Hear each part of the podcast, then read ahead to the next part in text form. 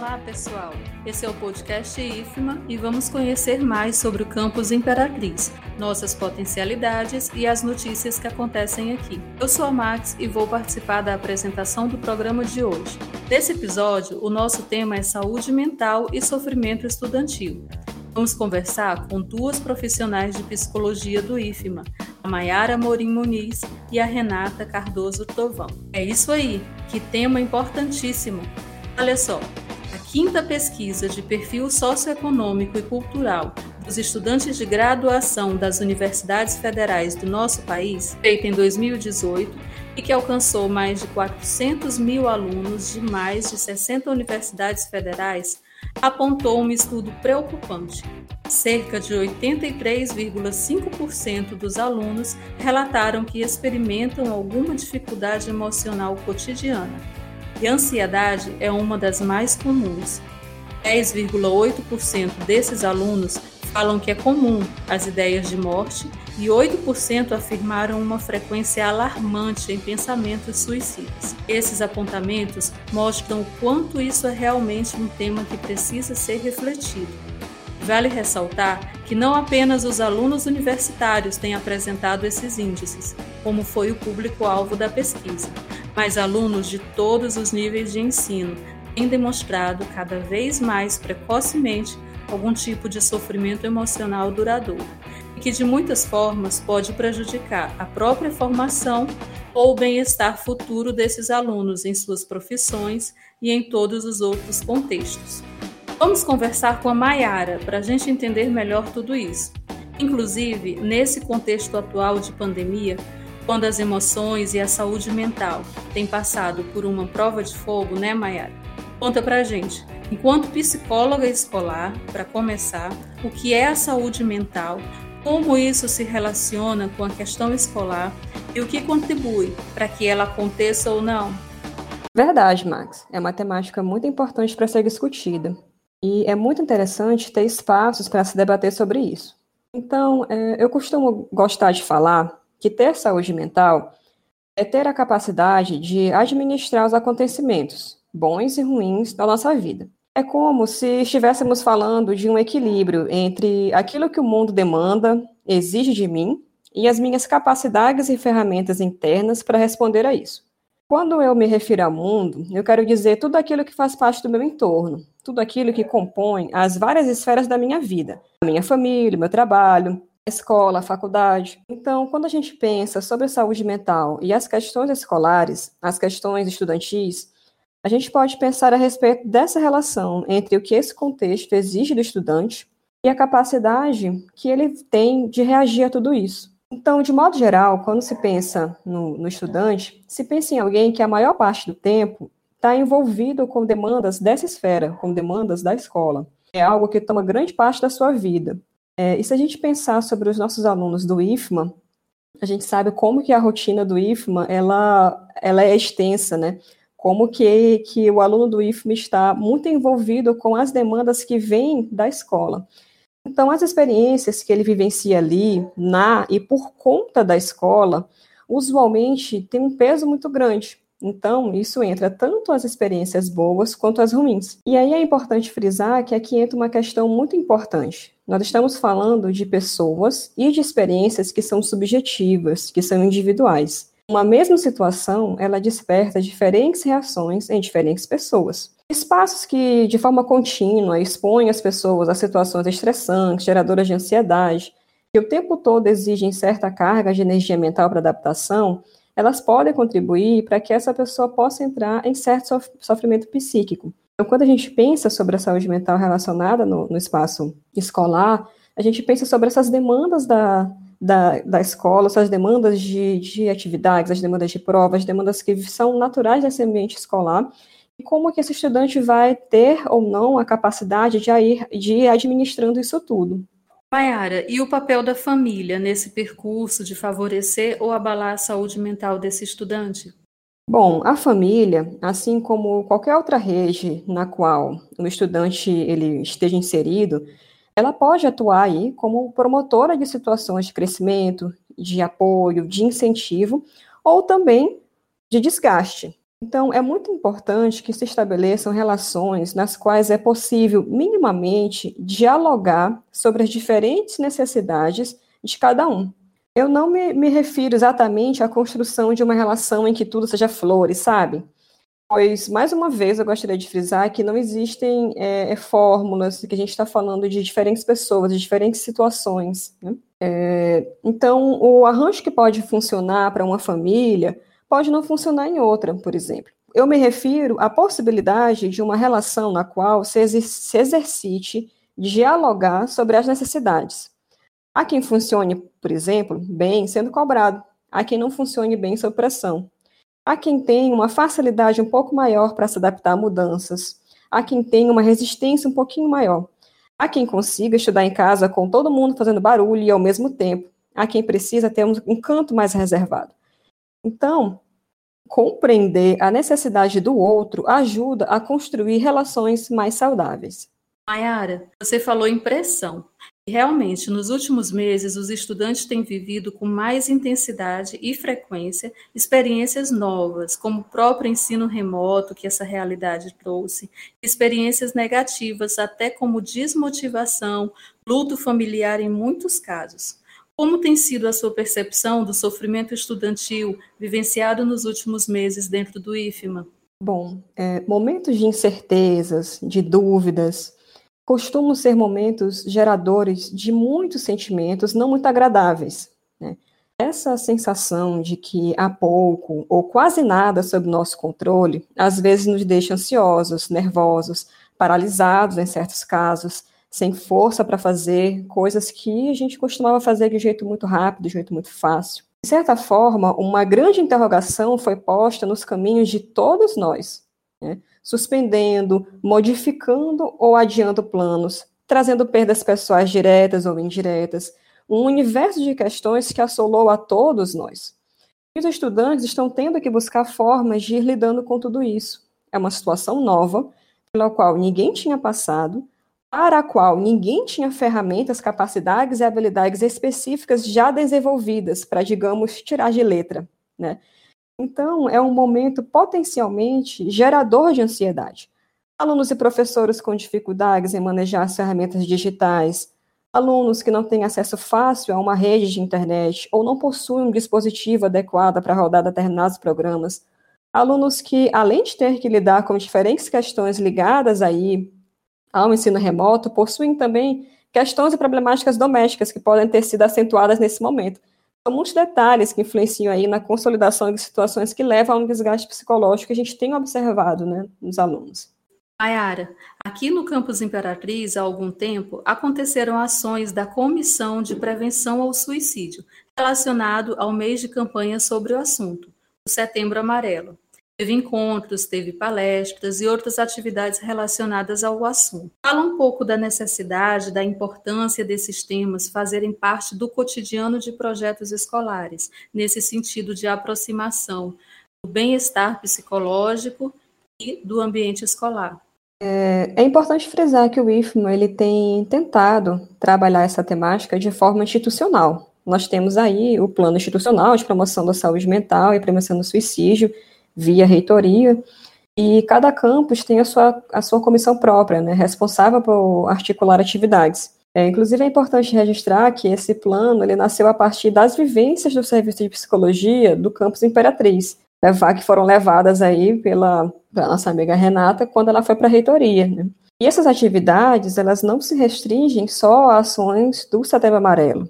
A ideia é justamente tornar esse trabalho transversal, Entendendo isso, o IFMA, como rede, promoveu já duas capacitações para servidores sobre essa temática, e aqui vale dizer que não é algo restrito ao psicólogo. A ideia é justamente é, mostrar como todos os envolvidos na instituição educativa, eles podem e eles devem estar implicados no processo de tornar esse espaço escolar propício ao desenvolvimento do estudante, em uma visão um pouco mais global sobre, sobre todas essas questões. Então, é muito importante quando a gente traz essa temática para o cotidiano da escola, desse jeito transversal, como existe essa proposta dessas, de, dessas atividades. E agora, conversando um pouco com a Renata, E falando em dificuldades enfrentadas e também ampliadas durante a pandemia, Renata, você participou recentemente de um projeto de extensão do Campus Pinheiro, que foi um seminário online com tema Gênero em tempos de pandemia, sororidade e respeito. Aí nós entramos em outro assunto que também é fundamental ser trazido para a sala de aula, o respeito à diversidade. Fala um pouco como foi esse trabalho. Max, que bom você tocar nesse assunto. Esse trabalho realmente é muito importante. A gente não pode pensar em uma escola que seja saudável, que promova a saúde mental dos seus alunos e que não haja respeito à diversidade. Então, se a gente quer ter um ambiente saudável para todos os nossos alunos e para os nossos servidores, é importante que a gente realize ações, que a gente faça discussões que trabalhem a aceitação e o respeito à diversidade. Né? É, esse projeto do, do Campus Pinheiro, inclusive o Campus Pinheiro realiza muitas ações nesse sentido, ele está também muito alinhado com um dos, dos outros projetos que a gente tem lá na reitoria, na Diretoria de Assuntos Estudantis, que é o projeto Empodera IFMA. Dentro do projeto Empodera IFMA, a gente tem a campanha Não é Não. É, são trabalhos que vão empoderar as nossas alunas, que vão promover né, ações que minimizem o preconceito que muitas vezes essas nossas alunas sofrem dentro desse contexto de ensino técnico e tecnológico. Então, esse é apenas um dos projetos que a gente atua trabalhando essa questão do, da igualdade, da igualdade de gênero, do respeito à diversidade. E assim, como puxando um pouquinho do que a, a Mayara já trouxe para a gente, falando sobre o plano institucional, é, é, a diversidade também, a inclusão, o respeito à diversidade é um ponto fundamental dentro desse projeto. Às vezes as pessoas elas não conseguem é, ter a dimensão do que, que é trabalhar com promoção de saúde mental. Geralmente, quando chega ali no Setembro Amarelo, ou quando a gente quer realizar qualquer atividade que seja voltada à saúde mental, a gente pensa logo em trazer um psicólogo, né, em trazer um psiquiatra para falar sobre transtorno mental, para falar sobre saúde mental. Quando, na verdade, é, se promover saúde mental, em especial dentro do ambiente escolar, vai muito além disso. Existem muitas outras iniciativas e muitas outras atividades que precisam ser desenvolvidas na escola para que a gente possa considerar aquele um ambiente saudável, um ambiente que de fato promova a saúde mental dos nossos alunos, né? Então, o apoio à cultura, ao desporto, o trabalho em equipe, né, as relações interpessoais, tudo isso é importante de ser trabalhado dentro da escola. Renata, e quais os maiores desafios enfrentados dentro dessa rotina escolar, seja ela ensino remoto ou não? Esse momento tem sido muito difícil, tanto para os nossos alunos quanto para os nossos servidores, né? A gente vivenciou aí grandes processos de adaptação de forma abrupta durante esse período de pandemia. Essa adaptação à atividade remota tem causado muita ansiedade, também muita angústia, né, nos nossos alunos. Então, é importante que a gente conheça mais sobre como se organizar, como se planejar para essa atividade remota, para que a gente consiga de fato ter sucesso para essas atividades, né? É, penso que o receio, o medo, né, desse novo, desse desconhecido, dessa situação, que inclusive a Mayara já vinha pontuando, né, é, esse, esse modelo novo de atividade desperta muito medo, muita angústia, insegurança. Às vezes a gente já fica ali sofrendo, né, é, é, tentando se esquivar de precisar lidar com aquilo por conta dessas reações emocionais negativas que os processos de adaptação e o momento em que a gente precisa viver algo novo despertam na gente.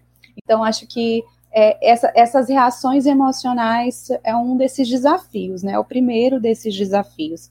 Acho que outro desafio que a gente está tendo, e eu acho que é o principal para esse momento, falando em, em, em produtividade, né, em trabalho remoto, em atividades remotas, é a organização. A gente precisou mudar completamente a nossa rotina. Quando a gente tinha as nossas atividades dentro da nossa escola, lá dentro do nosso campus, de certa forma, grande parte dessa nossa rotina já vinha planejada e já vinha organizada para a gente. Então, eu tinha o horário de entrar, eu já tinha definido os horários de cada aula, então, quantas horas eu ia me dedicar a cada disciplina daquela, né? Então, eu já tinha ali isso de certa forma estruturado.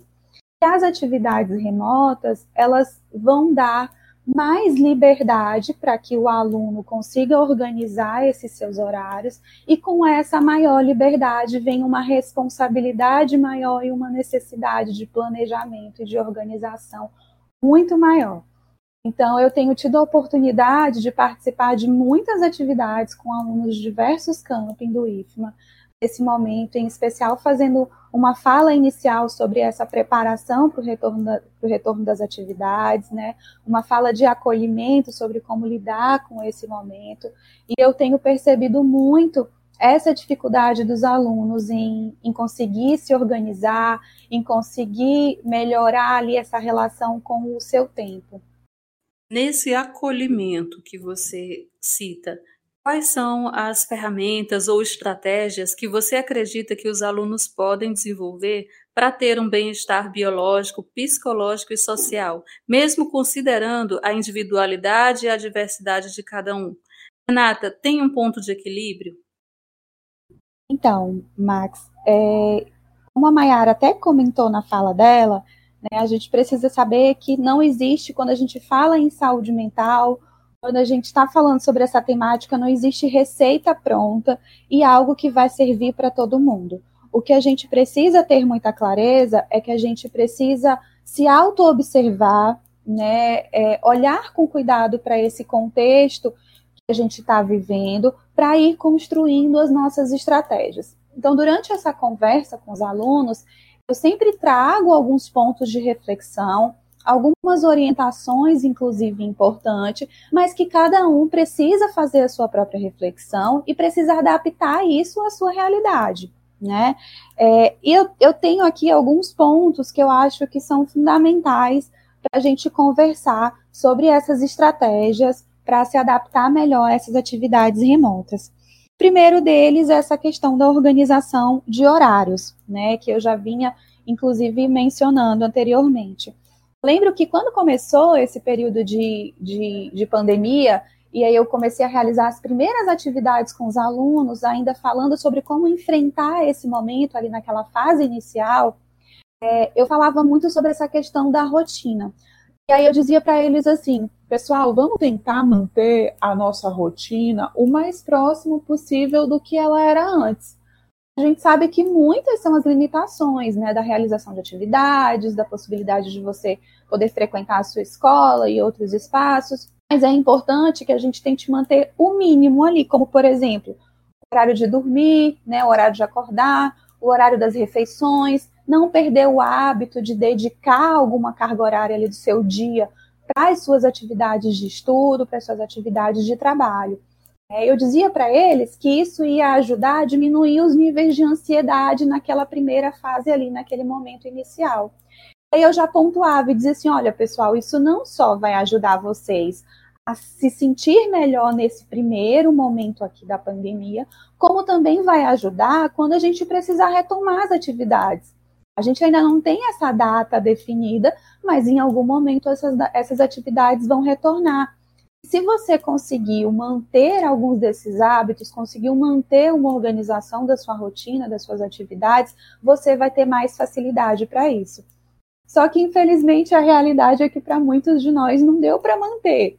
Né? A gente, eu tenho ouvido muitas pessoas se queixando, por exemplo, das dificuldades em relação ao padrão de sono, né? As pessoas que perderam o hábito de dormir ali no seu horário, porque não tinham que acordar tão cedo no outro dia ali para ir para a escola ou para fazer alguma outra atividade.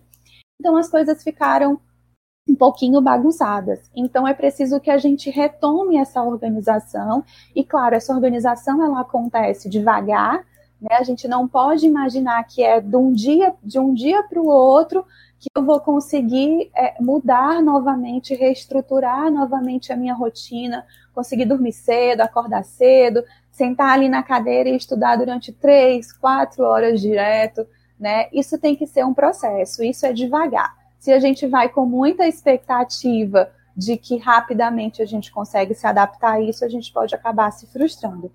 Então, é importante essa organização dessa rotina. É importante também que você estabeleça metas. Né? Eu sempre digo que eu, inclusive, não era tão adepta do uso de agendas, mas foi durante esse período de pandemia e com a sobrecarga de trabalho né, desse, desse período e essa flexibilidade, às vezes, de horário para realizar as atividades, eu comecei a me perder na minha organização. Né? E aí eu estava percebendo que eu não conseguia mais render o que eu rendia antes. Então foi preciso sim eu começar a anotar, é, colocar o meu planejamento no papel. Uma coisa é você imaginar tudo que você tem para fazer amanhã. Outra coisa é quando você coloca no papel e aí você vai parar para pensar quantas horas você precisa se dedicar para aquilo, você precisa levar em consideração os intervalos, os momentos em que você precisa fazer alguma pausa. Quando você põe isso no papel que você consegue visualizar, aquilo te dá uma outra perspectiva e te dá a possibilidade de planejar, de organizar aquilo ali melhor. Então, isso é importante, você ter essas metas claras e você conseguir inclusive se organizar colocando tudo isso no papel. Outro ponto que é muito importante é sobre o espaço de estudo, né? E aí eu tenho ouvido muitas queixas dos alunos relacionadas a isso. Do tipo, na minha casa é a maior bagunça, né? É zoada, eu não tenho um espaço confortável para estudar, é muito complicado.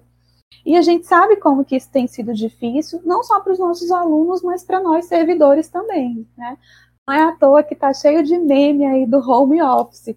Então, tem muita, é, é, muitas situações que acontecem dentro desse ambiente doméstico que a gente não consegue controlar e que nem sempre elas são propícias e favoráveis para essa nossa realização ali do trabalho e do estudo. E aí a minha conversa sempre com, com servidores e alunos nesse sentido é que a gente precisa olhar para o ambiente que a gente tem, para as possibilidades que a gente tem dentro da nossa casa ver como que eu tenho ali, qual que é o melhor que eu consigo conseguir, que o melhor que eu consigo alcançar em termos de, de ambiente para trabalho ou para estudo. Lembro que uma vez eu fazia uma atividade com o campus e o aluno me disse assim, Renata, é, eu já fiz isso aqui, eu parei na minha casa, fiquei pensando é, como é que eu vou me organizar para estudar aqui dentro dessa casa ele percebeu que o melhor lugar que ele podia fazer isso, o lugar mais adequado que ele tinha dentro desse, da casa dele, era no quintal. Ele disse: é no fundo do quintal, tem uma árvore, faz uma sombra boa, eu coloquei uma mesinha lá, então é um local arejado, é um local em que eu tenho menos é, é, estímulos me atrapalhando, menos barulho, né, menos pessoas passando, circulando e tirando a minha atenção. Então é esse, é isso que a gente tem que fazer, né? A gente sempre fala, e aí também eu sei que é uma fala comum da Maiara, é que entre o real, né, é, entre o ideal e o real existe um espaço grande que se a gente só idealizar que a gente só vai conseguir render, que a gente só vai conseguir trabalhar e estudar bem, se a gente tiver um ambiente 100% adaptado, adequado e confortável, a gente vai se frustrar, porque essa não é a realidade da maior parte das pessoas. Então a gente precisa assim olhar com atenção para esse nosso para esse nosso local, para o que a gente tem e planejar esse nosso local de estudo, planejar esse nosso ambiente, né? Buscar um lugar que seja o um mínimo confortável, ter ali a nossa mão tudo que a gente vai precisar para utilizar os nossos livros, caneta, o que mais for preciso para aquele momento. É, conversar também com as pessoas que estão em casa, né, pedir o apoio em relação ao barulho, em relação a ficar passando, chamar, né? Então a gente tem que ter uma atenção em relação a isso. Eu acho que esse é um exercício importante para a gente se planejar e para a gente organizar. Outra coisa é, que eu tenho visto muito as pessoas é, é, cometendo essa falha é de não se preparar para esse momento de estudo. Então, pensa só, Max, é, eu já ouvi do aluno que ele me disse assim, mas ficou mais fácil para mim a minha aula começa às 10 horas, como eu assisto pelo celular, eu coloco meu celular para despertar 10 para 10. Eu só preciso ligar o celular e assistir o conteúdo, né? Mas a gente tem que entender que qual que é o nível de atenção naquele momento em que você acabou de despertar você vai conseguir né, dedicar para aquela atividade. Você ainda não está desperto o suficiente. Você está deitado, né, você está ali ainda no momento ali de, de preguiça, de sono você não está dando os estímulos certos para o seu cérebro para ele entender que aquele é um momento em que ele precisa dedicar uma atenção e uma concentração maior para aquela atividade ali, que é o seu estudo ou que é o seu trabalho. Então, é importante nesse sentido que a gente se prepare para estudar. É, essa questão do, dos estímulos, a gente às vezes não percebe e a gente acha que quando a gente vai fazer várias atividades ao mesmo tempo, a gente consegue dedicar atenção plena a todas elas. Então, se, por exemplo, é, acordei 10 para as 10, comecei a assistir minha aula às 10 horas, mas eu preciso tomar meu café, que eu estou com fome. Então, eu estou ali comendo, preparando meu café, ao mesmo tempo que o meu professor está falando ali na aula, né? A gente não pode imaginar que você vai estar tá com a atenção devida para aquela aula, para aquela aula. É, a sua atenção está muito dividida ali. Então, como o ambiente doméstico, ele por vezes vai, vai ter muitos estímulos para tirar a sua atenção, a gente precisa ter esse cuidado em observar esse ambiente, observar que estímulos são esses, para que a gente consiga minimizar isso, né? E, e, e proporcionar a tranquilidade, o nível de atenção e o nível de concentração que aquele momento de estudo requer. Tem outra coisa, Max, que eu queria complementar em relação a isso, é sobre a questão da pressão em relação à produtividade nesse momento, né? A Mayara até já começou a pontuar. Então, assim, no meio de todo esse cenário, né, de tudo isso que a gente está passando, de um momento que tem despertado muitas reações emocionais ali negativas, difíceis da gente lidar. A gente ainda está passando por esse processo de adaptação às atividades remotas. A gente não pode ir com tanta expectativa de que a gente vá conseguir ter o mesmo rendimento que a gente tinha antes. É, e, e, isso é importante para que a gente não se cobre demais, para que a gente não se frustre nesse processo. É claro que é importante que com o tempo, a, a partir do momento que você vai evoluindo nesse processo de adaptação, a tendência é que você consiga ir melhorando o seu rendimento, né? Você vai se acostumando com aquela metodologia, você vai colocando em prática essas, essas estratégias que a gente conversou aqui para ajudar a organizar esse, esse seu momento de estudo. Então, aos poucos, essas suas metas você pode ir e aumentando isso, né? E, e, e con conseguindo produzir mais nesse processo. Mas é importante que a gente tenha cuidado com esse excesso de cobrança nesse momento. Renata, rotina, metas, organização, planejamento e uma pitadinha de resiliência, não é isso? ferramentas e estratégias anotadas, nós lembramos que em todos os nossos episódios os convidados trazem uma dica cultural aos ouvintes. E aí nós convidamos a Maiara para ficar à vontade, indicar um filme, série, livro ou qualquer outro recurso que você queira compartilhar conosco. Ah, que bacana. É, eu tenho algumas sugestões, sim. Bom, a primeira delas é uma série chamada On My Block, que talvez seja uma série que fuja um pouco do formato que se costuma ver em séries juvenis. Mas, enfim, eu considero que é um, um, uma produção que vale muito a pena dar uma chance, porque trabalha questões de amizade, de validação social, tem um pouco de tudo, na minha opinião. Uma outra sugestão é a Typical, que é uma excelente série que nos leva a pensar sobre inclusão, diversidade, descobertas, escolhas também nesse, nesse, nesse universo juvenil. E sobre filmes, o que me vem agora como sugestão é Por Lugares Incríveis e Se Enlouquecer Não Se Apaixone. Eu penso serem filmes sensíveis, que falam sobre temáticas que são bem delicadas, mas de uma forma bastante res responsável, sem ser superficial. É, valem a pena.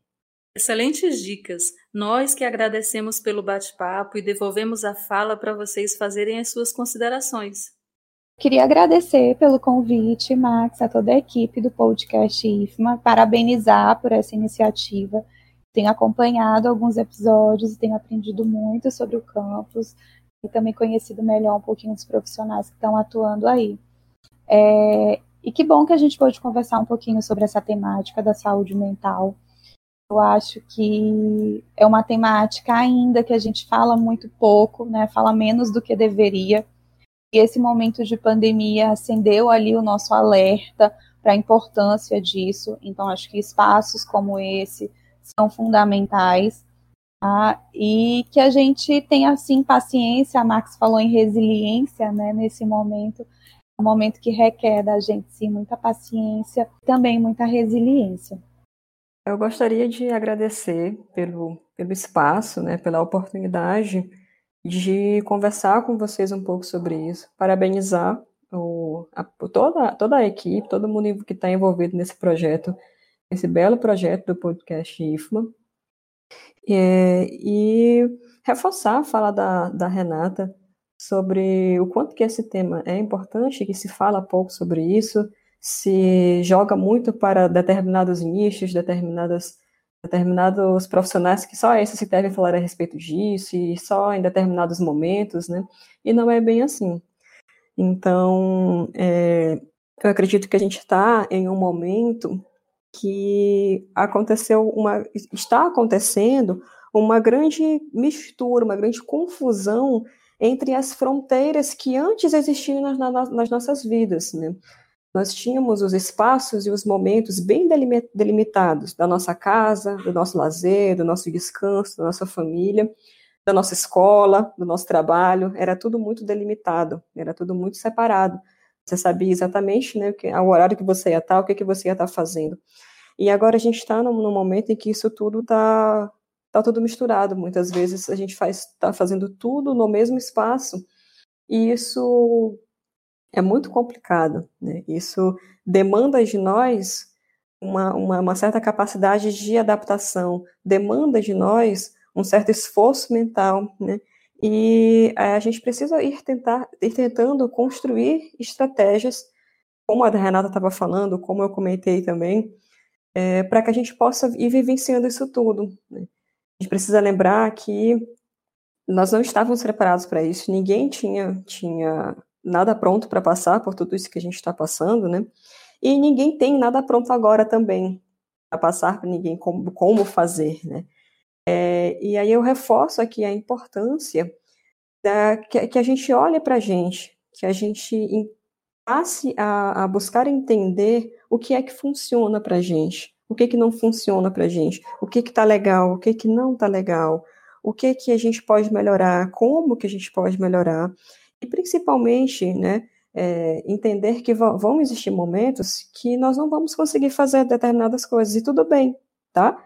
E aí a questão é só a gente ter o cuidado de ver a recorrência desses momentos, se a gente está, como é que a gente está, se, essa, se foi só uma coisa que chegou no momento, aquilo ali não, não dava mesmo para a gente fazer, e aí tudo bem, depois eu consegui fazer, ou não. Então, sim, é um momento muito para a gente se voltar para a gente, para prestar atenção, e para a gente tentar ir delimitando o máximo que a gente conseguir essas fronteiras que agora estão todas misturadas e confusas. Maravilha, é isso aí. Nós que agradecemos. Lembramos aos nossos ouvintes para seguirem, curtirem, compartilharem a nossa página no Instagram, arroba Vai lá, faz o seu comentário, nos dá sugestões e a gente vai falar aqui no próximo programa. Este podcast é um projeto de extensão coordenado pela professora Kiara Viana e apresentado pelos alunos Hugo Parreão, Guilherme Luiz e as servidoras Laís Milhome e eu, Maxwell Macastela. Está disponível nas plataformas Spotify, Deezer e Google Podcast, todas as quartas-feiras ao final da tarde. Nós agradecemos muito a sua audiência e até o próximo episódio.